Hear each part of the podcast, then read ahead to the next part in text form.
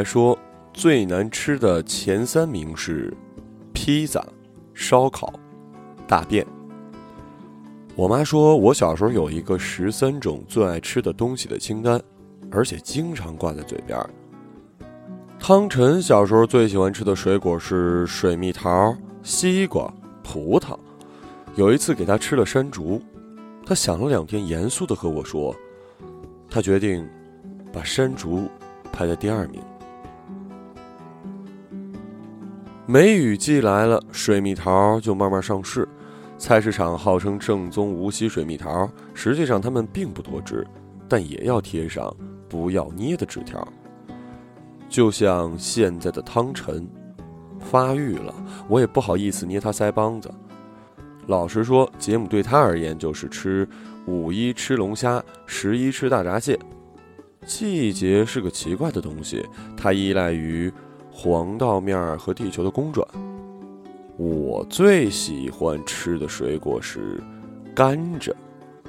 我妈说，小时候只要路过甘蔗地，我就会问她，种甘蔗的这户人家是不是我们家亲戚？不知道是我说的烦了，还是他爱我。六年级的时候，我们家也种了几分地的甘蔗。稻子割完，天气转凉，甘蔗成熟。因为是自家吃，所以不用像别人家那样挖坑埋了，等到冬天卖好价钱。我们家甘蔗一捆一捆的放在屋里，青皮白叶，陪着猪圈和灶台。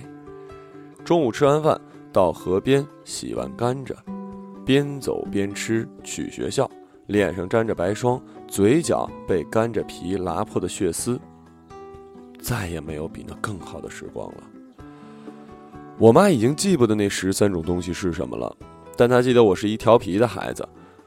事情变得很快，比如十几年前我特喜欢吃土豆，现在却怎么也难以下咽；二十年前看到香菜就犯恶心，现在觉得没什么菜比它更香了。我的味蕾并不发达，不同饭馆的红烧肉差异并不大，清蒸鲈鱼也差不多。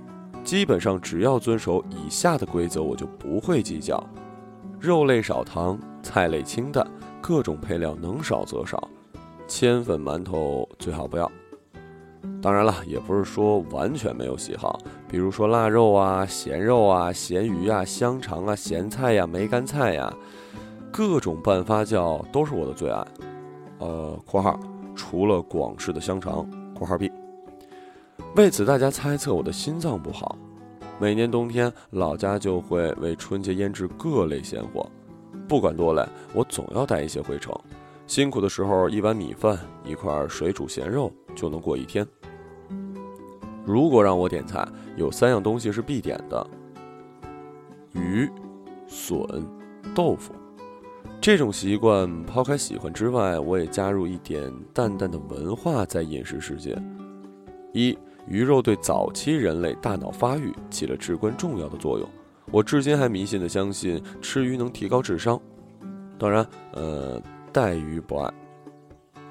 二，古人云：“不可居无竹。”中国人的岁寒四友中，竹是最能入口的，而且不管任何形式的变化都那么鲜美。至于豆腐，因为它是食材里少有的，甚至独有的化学反应，就算不能升鲜，也值得我尊敬。各种豆制品都爱，但是大煮干丝和臭豆腐，就算了吧。